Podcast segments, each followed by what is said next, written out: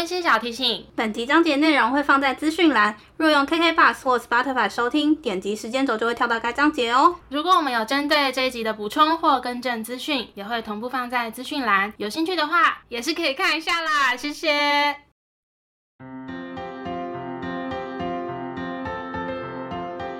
欢迎收听 A M P M 交换日记，我们来聊天。好哦。Hello，我是 A，我是 Milly。那我们要聊什么呢？我们今天就是要来聊一个非常非常困扰我跟 Milly 的一个话题。是，那这个话题是荨麻疹。没有讲，到底谁要接？好了，我们今天就是要来聊荨麻疹这件事情。不知道有没有听众朋友也是荨麻疹的受害者，很烦荨麻疹，真的很烦。而且你知道荨麻疹又分急性跟慢性，我是慢性啊。我觉得不管哪一个都很烦。就是应该说你，诶，好了，没有医疗根据，但是好像是说，如果你在急性没有治疗好，就很容易就变慢性了。对，那像我就是这个状态，我也是，我就是前一阵子吗？前一阵子我的工作压力比较大，嗯，然后那时候作息蛮不正常的，嗯，那我不确定实际上到底是因为什么原因，总之。我全身就是爆发嘛，可以用爆发这动词，可以啊。对，我就用爆发了荨麻疹，然后那时候就是直接去看医生，然后吃了一阵子的药，可是呢，一直没有很大的好转。然后我今我换了好几次诊所，其实，嗯，前面的医生都说我是急性荨麻疹，啊，一直到我现在就是定期会回去看这个医生，他说我是比较算算是慢性荨麻疹，因为你已经急性太久，那就是慢性了啦。对，所以后来我其实现在就是固定一个月要回去拿一次药，嗯，对，那当然好一点是因为最近几周吧，就是我的药量有自己在。减量，嗯哼，是医生说我可以这么做的。对，总之就是我们今天要来聊聊这个困扰我们好一阵子的话题。没错，因为其实好像很久之前我们有讲过荨麻疹几乎要变成胎死腹中的主题。对，但是原因是。我们本来，我们本来是希望，如果有一天我们可以就是克服荨麻疹这个症状，嗯，这个病嘛，是病啊，对，荨麻疹这个病，所以呢，我们就要来开一集来分享造福给我们的听众，但是我们一直没有好，可能等不到那一天。对，那所以我们今天就来录这一集，麻烦如果你有不错的方法，请告诉我，请留言或者是 email。给我们都可以哦。那我们现在来聊聊，就是你第一次开始发现发作这个荨麻疹的时候是什么时候？第一次发现是二零二零年三月左右，它就是真的是突然出现，没有任何的提醒或者是预告或者是任何的迹象，它就突然开始东一块西一块。嗯，然后那时候我还想说，不知道是什么东西，可能以为只是过敏或是什么的。然后那时候。就是我的室友们也在开始帮我分析这到底是什么，然后我其中一个室友就说，我觉得这应该是荨麻疹，因为他自己之前得过荨麻疹，然后就开始跟我分享各种他荨麻疹照片。然后我心里想说，所以我以后会变这样吗？然后就觉得很害怕，因为一开始其实没有那么的严重，但到后来就是非常的严重。然后那个时候因为刚好疫情刚爆发，嗯，就是在温哥华是这样啊，然后就变成卡在我有点不敢去医院，嗯，因为其实那时候我有健保。所以其实我应该是要去医院的，然后但是就是卡在疫情的关系，不太敢进出医院，所以我就一直忍，一直忍。然后那时候真的很很可怜，因为那时候没药吃，然后你就是你也知道荨麻疹就是会很痒，会很红，然后凸出来一块东一块西一块。我有去查荨麻疹，就是有分很多种，然后我有点是有块状的，可是我也有那种皮肤花纹。嗯，你知道皮肤花纹？然后后来就是我们就在想说，到底是什么原因造成荨麻疹？就后来我们就基本上就是自行断定，没有医生诊断，就是是荨麻疹了。因为所有的症状或者什么都太符合了。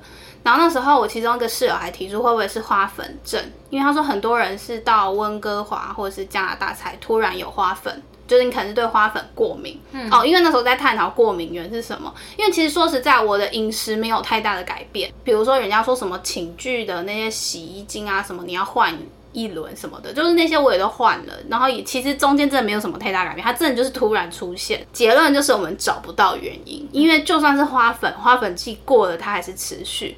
然后其实那时候我就大概心里有个底，就是它可能就是这个样子，因为。因为你会自己查资料嘛，就基本上你急性的时候没有好，它就会变慢性了。嗯，然后果不其然，我就把这个症状带回台湾，这样子。嗯，真的也很久了，因为你其实一直到现在，偶尔偶尔还会有一点点，对不对？对，就是其实尤其最近开始变热，对又开始变严重。对，我也是因为天气变热，然后如果偶尔你的衣服穿的比较紧的时候，就是比较紧的那个地方就会直接浮一圈。哦，对对对对对然后我超明显的。前几天我去逛一个展览，然后嗯他现场就是有给人家体验，有点像是不知道那算是电疗还是把关，总之都有。嗯，然后就是失力的地方，也就是全部都哦，一定会就是重力有嗯。重力，而且其实你不用到太重哦。我举个例，连我抱我们家狗都会，我们家狗没有很重，嗯，然后它可能只是手掌放在你的手背上面，嗯。然后一段时间拿开，它就是会有那一个个狗狗的印子，这样吗？之类。因为其实我哥有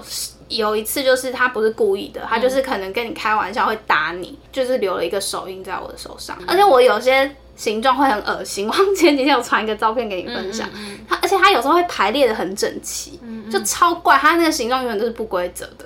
就很恶，这大概是我的症状跟我第一次发作的时间点，然后一直到现在、都还是有。那你，我记得你是小时候就有了吧？对，其实荨麻疹这件事情我一直都不陌生，因为在我国小的时候，其实我觉得可能是更小，但是因为国小比较有记忆点，就是以我现在能回忆的，就是我记得我国小的时候发作过，然后一好像持续了好几年。那我印象中那个好几年，我应该也没有一直在看医生，应该是看了一阵子医生，可能觉得还是要从体质开始调整。所以那时候试了好多好多的方式，然后我那个时候其实它的症状比较像是很多个蚊子叮，然后连在一起，我觉得可能有点比较像你说的块状，它就是一块一块，然后是浮起来的那种凸起的凸起物，啊、而且你只要越抓会越大片，对，然后加上因为我本身的皮肤就是比较白的，算白啦，你的皮肤偏白就对了。对，嗯，对，我的皮肤偏白，然后我是整理你那句对，我的皮肤偏白，就会更明显。哦所以一抓，然后它就会非常明显，然后就整个红，很像红肿的那种感觉。嗯。然后小时候我们自己在猜，很像是因为饮食。嗯，可是因为这个东西，其实我觉得针对荨麻疹有很多的说法。对有的人说可能是因为饮食，有的人说可能是因为作息，或是本身的体质，或是外在的环境等等的，其实都有很多种说法。那我们小时候是自认为可能应该是饮食的原因，所以那时候我会刻意避开我最喜欢的，比如说像芒果、像甲壳类虾蟹、这些我都超爱。可是那那时候就是因为荨麻疹的关系，就嗯要避免吃。然后我就是一直狂吃很多，比如说像优格来调整自己的体质。嗯，对好，没关系，等下再讲。对，然后呢，好像不知道是到高中还是升高中的时候，它就自然而然就消失了、没有任何的预预兆，它就是直接消失，之后就再也没有发作，一直到研究所的时候会偶发。那那个时候是可能睡不好、压力大的时候会出现，嗯，我没有办法去确认它直接的关系啦。但是呢，我印象中有发作的时候，就是我真的那个时候可能身体状况没有那么好的时候，嗯然后再来就是刚进某一份工作的时候，那时候压力也是蛮大的，然后症状就跟硕班那时候差不多，然后也是在一个比较焦虑的心情，或是工作压力大、睡眠比较不足的状态下，它就会发作。累积一阵子的生活还有工作压力之后，我在去年的十二月就是有急性发作，然后那时候是跟我男朋友去喝了一碗药膳汤。嗯我不确定有没有关系，然后我有跟某个医生讨论，然后医生也没有办法给我一个很准确的答案。对，然后那时候发作一直到现在就都没有好，所以也持续了大概半年吃药的状况到现在。前期我会非常认真的，白天三颗药，晚上一颗药。然后晚上，欸对他白天就是会开三颗给你吃，然后晚上你就是睡前吃一颗，让你好睡。嗯，因为严重的时候我是会痒到睡不着，对，会痒到醒，哎，对，会痒到真醒的。会痒到醒。然后醒的时候，你才发现你已经抓到整个，因为睡梦中的时候，我好像会自己去抓。我也是，对有时候醒来我就看到我胸口这边是一大片或对者什么，但是但是我有点不准，是因为我刚刚不是讲我是皮肤花纹嘛，对，所以有有时候我就算不抓，它形成的那个形状也是像抓过的，但其实我根本没抓。还是你睡觉抓你自己不？但是没有没有有可能，但是因为我就算平时，它也会自己出现两条线、三条线，哦所以那时候我把这个疾病带回来的时候，我爸妈都不太相信，他们觉得是我抓的。但后来他们跟我就是天天朝夕相处，他们才相信说，他就自己出现两条线、三条线。我的经验是我我自己冒出来的几乎都是块状，或是它是先从一些红疹开始泛红，嗯，但是抓痕就真的是我有去抓，它就真的是从泛红开始变成我抓的痕迹。哦对，我的也是这样。嗯，那我们其实刚刚已经聊到很多，就是荨麻疹的困扰。嗯，就是对我来讲啦，包括可能像运动，因为运动会热嘛，那对热就是引诱发荨麻疹很大的一个因素之一。没错，我现在都合理化自己开冷气，因为我好像会这样，他说不行，我不开冷气我会荨麻疹，真的我需要冷气。我但我不是真的合理化，我是真的会。我也是真的会，但是只要就是我妈，我妈，好啦，反正就是可能有的时候会觉得其实有点奢侈，或者是对环环境不太好的时候，我就会想说，可是如果不开，我可能会很痒很痒，所以我还是选择会开冷气。OK，、然后再来就是像我刚刚讲的狗狗，变成我连抱狗都变成是一个小困扰，因为我很想抱它们，可是就是它们很容易在我身上留下。那些痕迹，然后再来就是，我觉得你应该也很有感，就是经期。身为女性的听众应该可以知道，就是通常女生在经期来的时候，身体是比较热的状态嘛，对，所以相对的，你的荨麻疹会更严重。这个不是我自己讲的哦、除了是我自己的感受感受之外，医生有这样跟我讲，医生跟我讲的。这个这个有医生的保证。没错，然后再来这个是我自己个人的 困扰，就是呢，因为我本人就是很爱挤痘痘啊，或者是挤那个粉刺啊，嗯啊，因为我刚刚前面有讲到啊，只要有外力，它就会凸出来，所以我每次挤完痘痘或挤完粉刺，脸就会很可怕，就会很多东凸一块西凸一块这样，然后就看起来很严重。对，然后我妈看到我就一开始不适应，看到我就说你脸怎么这样啊？他以为是发生什么事，我说没有，就是我挤完以后，因为有外力嘛，所以荨麻疹就会这样凸起来、凸起来这样。嗯，这种通常一个晚上才会消下去。我好像还好哎、但是会比较久一点点的时间。嗯，对，然后那时候有一次我在公司，真的你是在公司挤手太贱，因为我看那一颗很不爽，我就给它挤掉，因为想要挤掉贴痘痘贴。然后结果那时候刚好有人叫我，哎、咪咪，我转过去，他就吓到，呃，你脸怎么？你就整个变成，你知道 Marvel 里面有一个角色，好吧，算了，我就我一时也想不起来他叫什么名字。OK，然后哦，然后还有刚好讲到一个，就是我有发现，当我很很有压力或是很特别焦虑的时候，它会很发作，因为。我不知道人体好像在焦虑的时候，身体也会比较热。因为我刚进公司的时候，那阵子蛮常发作的，嗯，因为那时候刚进去嘛，然后你要学新的东西，然后又怕弄不好，又怕速度太慢被念，那真的是感受得到，就感受你在边做事情，就感受到你身体开始发热然后就开始你感受到，比如说某个地方开始有痒的感觉，然后等你回过头去看它，它已经是荨麻疹的状态了。嗯，对，这、是我比较困扰的地方。嗯，我想你应该也有一些重叠的吧？我觉得你刚刚讲的那些我多少都有，但是我非常明显的就是睡眠品质这件事情，因为我特别都是在睡前大发作。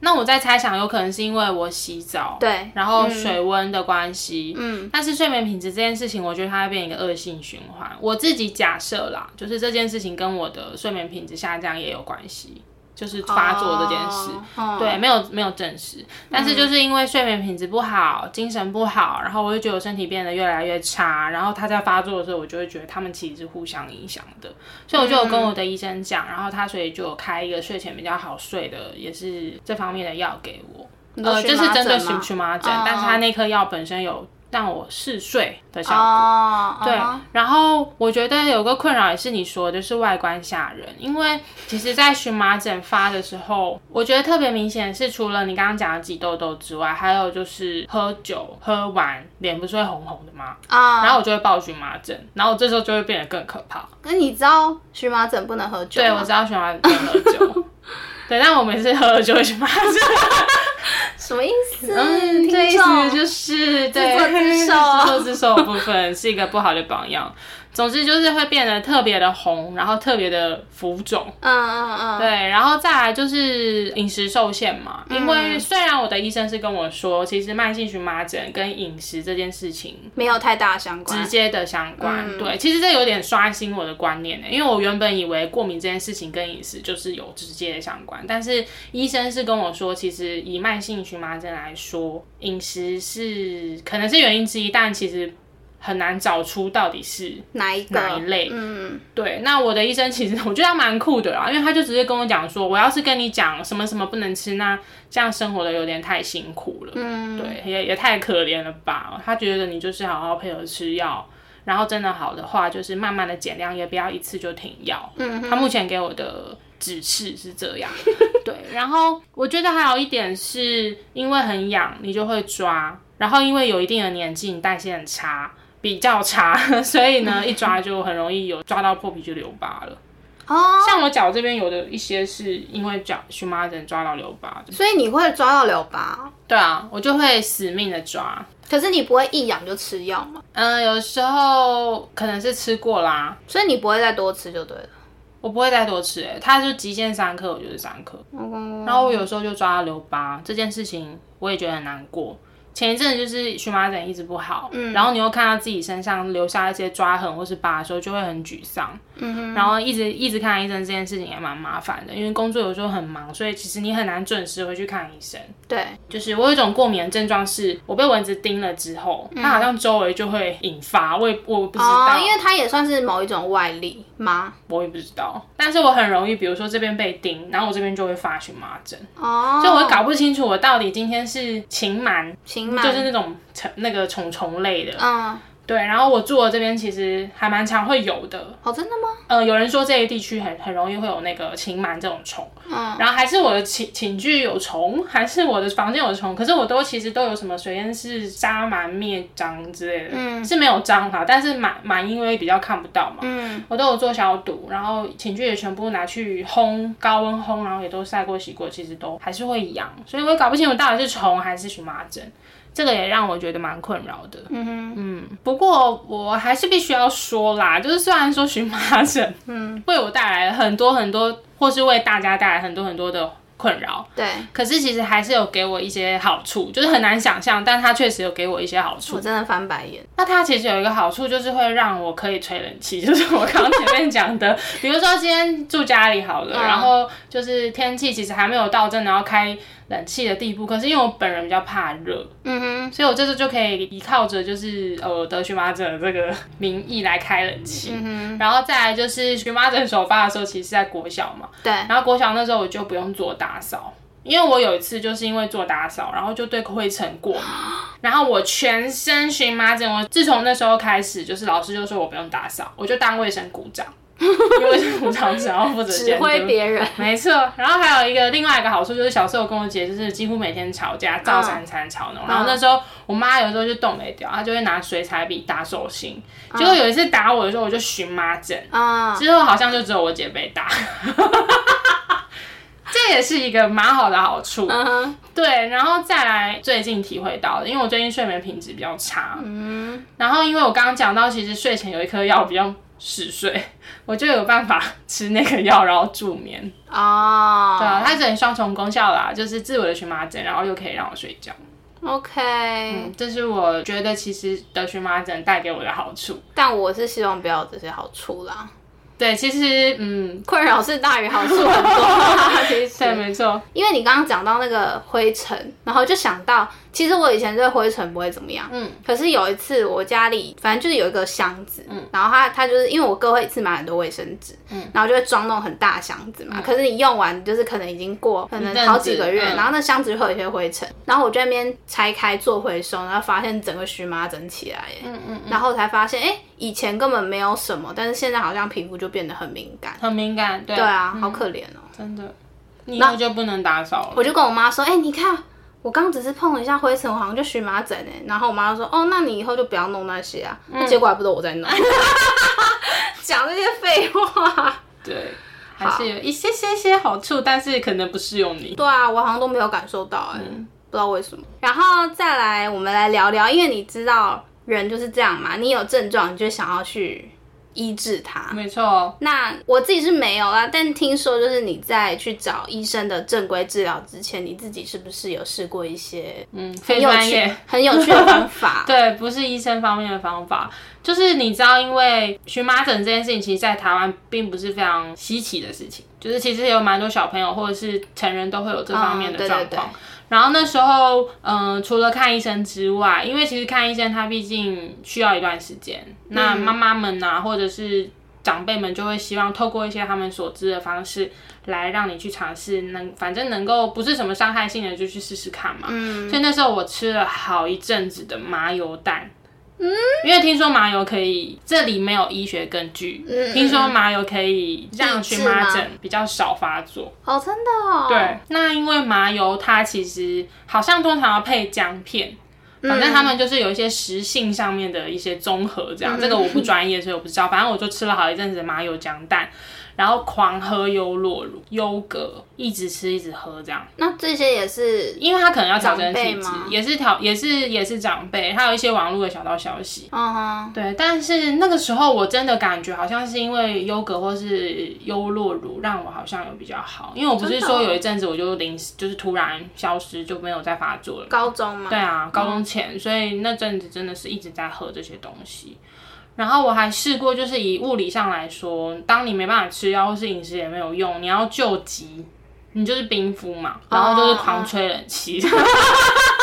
对啊，这是我大概有试过的一些方式。嗯好好笑哦，麻油煎蛋，麻油姜蛋，哦，麻油姜它也是用，就有点像炒蛋，然后里面放一点一片姜片跟麻油下去炒，这样。好啦，那你知道听完这些非专业的，我们就来聊一些专业的，好不好？因为我也有看过医生，你也有看过医生嘛。嗯我先讲讲我的好了，反正我那时候有讲说我在温哥华那时候是完全没有看医生，也没有吃药，所以我那时候其实非常常半夜阳醒，嗯，就很可怜。然后我那时候回来给我妈看，哦，我还帮我的荨麻疹做了一个资料夹，里面都放满了我的 荨麻疹发作的照片。开了一支 vlog，吓死我了。没 有没有，对，然后我妈回来就狂给我妈分享这样，然后当然就是也是我之后去看医生可以给她看照片嘛，因为有时候我跟你讲，真的荨麻疹很狡猾，有可能是因为对有可能是因为医院比较冷，对我每次去看医生他都不发作，对，所以我一定要有照片证据给他看我到底怎么样嘛。你知道我医生跟我讲什么吗？那个时候我就把我，因为我不是换了好几次诊所，嗯，我把我所有这阵子所有的药单都收集起来，然后我把我每一张照片就当下直接发给他，然后我们现在这个医生就直接大称赞我一波。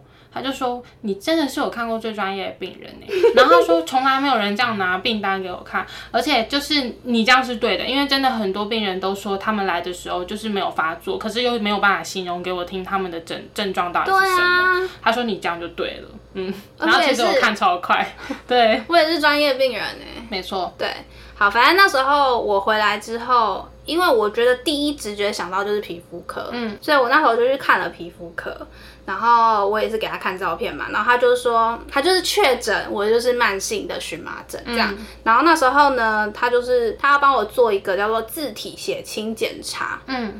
呃，接下来的内容就是我直接复制他们网站上的描述哦，嗯所以应该是 应该是正确的资讯。嗯。他呢就是请我，就是医务人员，就是可能护理师嘛，他会把零点零五 CC 的血清打到你的前臂内侧，嗯。就是皮内注射的意思。嗯，另外还有零点零五 CC 的无菌生理食盐水，然后打在它的旁边，嗯，就是不是同一个洞，是不是不是同的，因为它是要做比对的。OK，然后他说这两个注射点呢要距离大概五公分以上，就是大概观察三十分钟。嗯，如果是阳性，你就可以做这个治疗，就是好像什么自体血清治疗还是什么的。但是因为我是阴性，就表示我也没有办法做这个治疗。OK，言下之意就是没救了。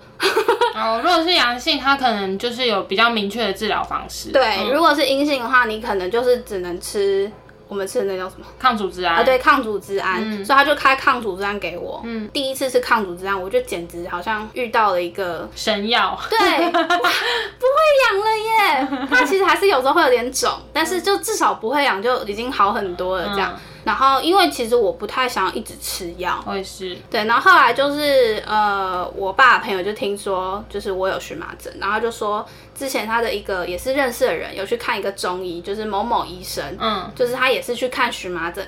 然后看好的，嗯，所以后来我就去找那个中医师，因为大家都知道中医它一定是调比较慢，嗯，对，所以那时候我就其实我看了很久，但是老实讲，我不知道到底有没有效，嗯嗯。因为他不会要你西医停掉，嗯，他一定是中西医并行。如果有比较好的效果的话，中医先减量，然后最后西医减量，最最终目的就是都不用吃药嘛。嗯，对，但是因为我从应该从十月、十一月开始一直看到，隔一年不是台湾三级警戒，我就没有再去看了。嗯，警戒结束之后，我也没有再回去看，因为那一阵子我就好像有比较好，所以其实我也不知道到底中医有没有效果。因为其实我看的时间大概也半年多而已嗯，对，呃，中医师其实看我好像也看到很挫折，因为他说其实他觉得我的进步速度算是非常慢的，就是跟其他他接触过的病人比。然后后来他也是开始帮我想尽各种方法，因为像刚刚我们有提到嘛，荨麻疹吃的就是抗组织胺，所以他就说，那我们就从平时的饮食下手，嗯，看可不可以少吃一些高组织胺的食物，这样子，包括 cheese、巧克力、柑橘类。凤梨、香蕉、加工的肉品，就是什么香肠、火腿，然后酒，对，然后再来就是 我刚觉得很奇怪的是，还有一些发酵的食物，就包括优格，就跟我的矛盾了。对，所以我就不知道是什么意思。然后像味增啊，还有某一些青菜，我印象深刻是菠菜，哇哦，嗯，然后还蛮多鱼类都是。你刚刚讲的这些一堆都是我爱吃的。我跟你讲，对我来讲，其实最困扰的只有 cheese 巧克力跟凤梨，其他我都还好。这些我应该都蛮爱的。所以我有一阵子就是很认真的控管这些，就是我真的这些，我连 cheese 就是跟朋友出去吃饭或者什么，然后这个东西有 cheese 我就不吃，嗯，然后这这这个有什么东西我就不吃。有一阵子真的很认真在控管，但我好像也没有明显的感觉。好像没有特别明显，嗯，但是呢，我跟你讲，就是如果你真的不小心吃到太多高组织胺的东西，这是我自己的猜想。可是因为有一次我妈就是哦，因为反正我刚不讲说，我觉得没有太大明显的感受，嗯，所以我后来就有一阵就越来越松懈了，嗯，所以我也吃 cheese，我也吃巧克力，就都吃了，嗯，然后后来就食物部分没有再管之后，有一次我妈去买了虱目鱼，嗯嗯，她煮了一碗虱目鱼汤，我整个荨麻疹大发作，是发。发作到我整个脸全部都是红的。我知道我刚刚讲谁了，萨诺斯。你有看过萨诺斯没有哎，sorry。那你再去查一下。OK。萨诺斯。大家如果去查一下萨诺斯，知道荨麻疹大概长样。会不会被骂？又要被骂了。为什么会被骂？被萨诺斯的粉丝骂。哦。他长得像荨麻疹的脸。对，然后就大发作、大中毒。然后那时候我就想说，哦，因为我第一天这样子发作，然后我就觉得。OK，可能只是不知道为什么发作，就第二天又发作，然后后来我就想了一下，我想我这两天唯一不一样，就我喝了那个石目鱼汤，跟吃了石目鱼，因为我妈又是买那种冷冻石目鱼，就是它不是完全新鲜的，它不是那种不是活鱼啦，对，不是活鱼，然后我可能吃太多了，就是你可能只能，比如说你假设你吃一两口可能没事，但我可能是吃。好几片鱼片，大吃特吃。对，然后就整个大发作，我就吓到哎，然后我就赶快拿出我那个中医师列给我那个单子一看，果然有石目鱼。对，所以呢，如果真的可以避免，就尽量不要吃那么多高组织胺的食物啦。我觉得，因为是真的有时候会不小心引起发作的那个因素，这样子。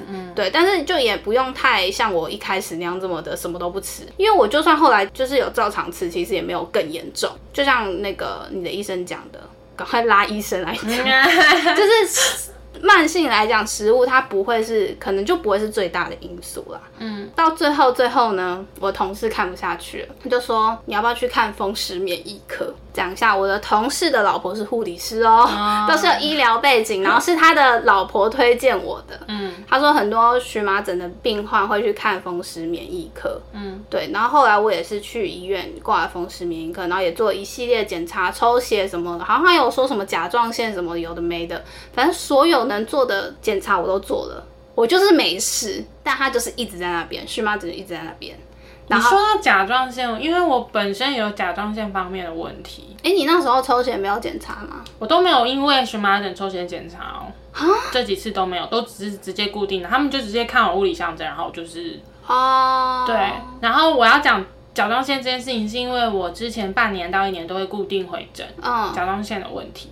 然后我去看荨麻疹的第一间诊所还是第二间吧，他就不是会出诊会填单子吗？嗯，他就看我写甲状腺的那个问题，然后他就是在问诊的时候有问我，然后他说这件事情会影响我痊愈，嗯，对，荨麻疹会有关系，呃，跟甲状腺。对会有关系。嗯，对，然后反正我所有检查都做遍，就是医生觉得我可以做的检查都做遍，真的都没问题。嗯，然后所以后来风湿免疫科就是我回去回诊，就是看结果、听结果的时候，问医生说：“医生，所以我是不是没救了？” 我就直接这样跟医生，医生说：“啊，不会没救啦，就是你知道，这种我们这种就是要慢慢调身体啊，什么什么，然后不要给自己压力太大啊。然后你出去诊间之后，他就跟护士说他没救了，我就觉得结论就是我没救了，你知道吗？就是你真的只能靠吃药，对啊，因为我原本前阵子还觉得自己有好一点，那时候心情还很好。那最近你知道天气一热又开始发作了，这种东西就是。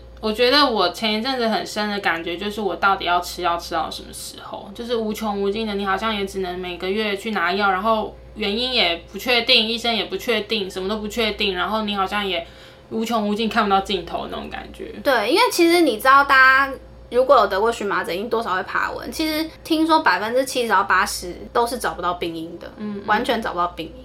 然后我们那天就是前阵子我在跟我朋友聊天，因为我朋友他去教招，好像是说教招的生活就是非常的规律嘛，然后你也头脑不会想太多东西。然后那天我们的结论就是，如果荨麻疹要好，我可能要去教招。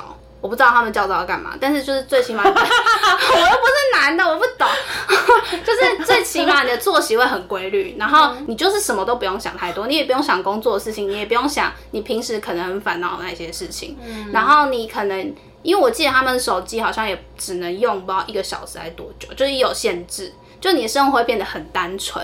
我就说，该不会治疗我荨麻疹的最佳良方就是我要去教招？嗯，我不确定，听说最近教招变得比较严格。真的吗？嗯好啦，那我要那个轻松的教招。对，那你不用去教招，你反正你就是要一个轻松与世隔绝的环境。但是不可能啊，你知道，就是我们你只能去教招。对，因为教招是没有办法，你是被逼的去做一个与世隔绝的生活。哦但是因为你一般没事，你怎么可能去过个与世隔绝的生活？嗯，对啊，我目前就是与之共存咯，嗯不然也没办法、啊，就只能就是痒的时候再吃药，然后对啊，比较严重再吃药。如果真的没有很严重，我也不会吃。我的话好像就是一直固定的去皮肤科拿药吃，但我现在原本的周期大概一个月，我大概可以到一个半月到两个月再回诊一次，因为我自己有在减药量。那反正就是那包药快吃完了，我就回去。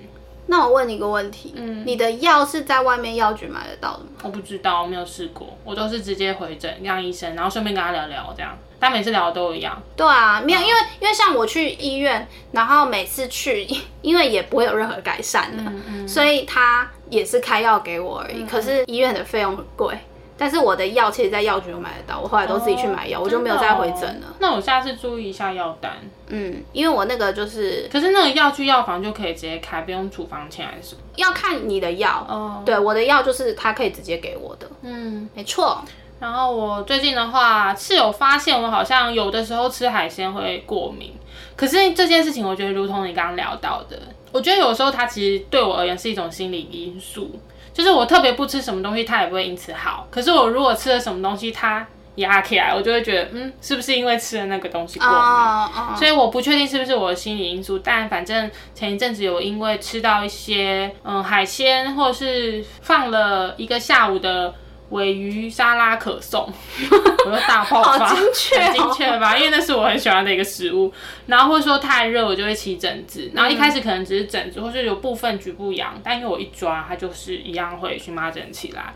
然后我同样也是睡不太好，可是因为最近睡觉都会开冷气，嗯所以就不会因为发痒红疹这件事情醒来。嗯，而且你有吃药啦，嗯，痒的时候我才会吃。我现在睡前的那个对睡前如果发作我才会吃，但是如果睡前没有发作我就不吃。但我最近比较少睡前没吃药又因为痒而醒来。哦，嗯可能因为冷气吧，对，我觉得是啊。就是没那么热，嗯，好可怜。对啊，这大概就是我们荨麻疹这样一路走来的一个目前为止，希望有一天它会结束。对，希望有一天我们真的可以做一个荨麻疹痊愈特辑。但我真的认真说，我觉得每个人痊愈的原因可能也不一样。对，总之就是个分享啦，而且我必须要强调，就是我们今天以上所有的分享，都只是我们个人经验，加上我们的医生给我们针对我们的状况分享给我们的。所以每个人，如果你有因为你荨麻疹很困扰，或是相关皮肤过敏症状，你还是直接去找医生比较快。没错，对，这集没有任何的治病上面的参考价值，你只是分享。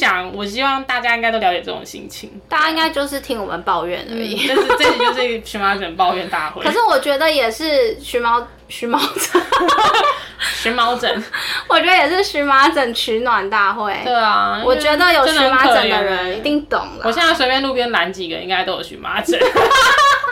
我们今天来就是我们家 A A 的租屋处露营，我们在路上来看到一个女生，有个女生这边有一个五个指甲的抓痕，我就哎、今天的那个来宾就他了。对啊，荨麻疹很可怜啦。好啦，那如果正在收听的你们也有荨麻疹的困扰的话，或者是你有什么你觉得很有效的方式，欢迎留言告诉我们，跟我们分享这样子，啊很想知道。嗯，但就像你讲，其实每个人痊愈方式都不一样，而且很多人都不知道自己怎么好的，为什么他说为什么好都是未解之谜这样子。对，未解之谜。OK，好啦，我们今天这一集的内容就差不多到这边。如果说对我们的频道内容有兴趣的话，欢迎到各大 podcast 平台搜寻 A M P N 交换日记。那我们的 YouTube 也会同步上传音档哦。没错。那如果你们有什么想跟我们说的呢，也欢迎留言告诉我们，或是来 IG 找我们互动哟。那我们就下次见喽，拜拜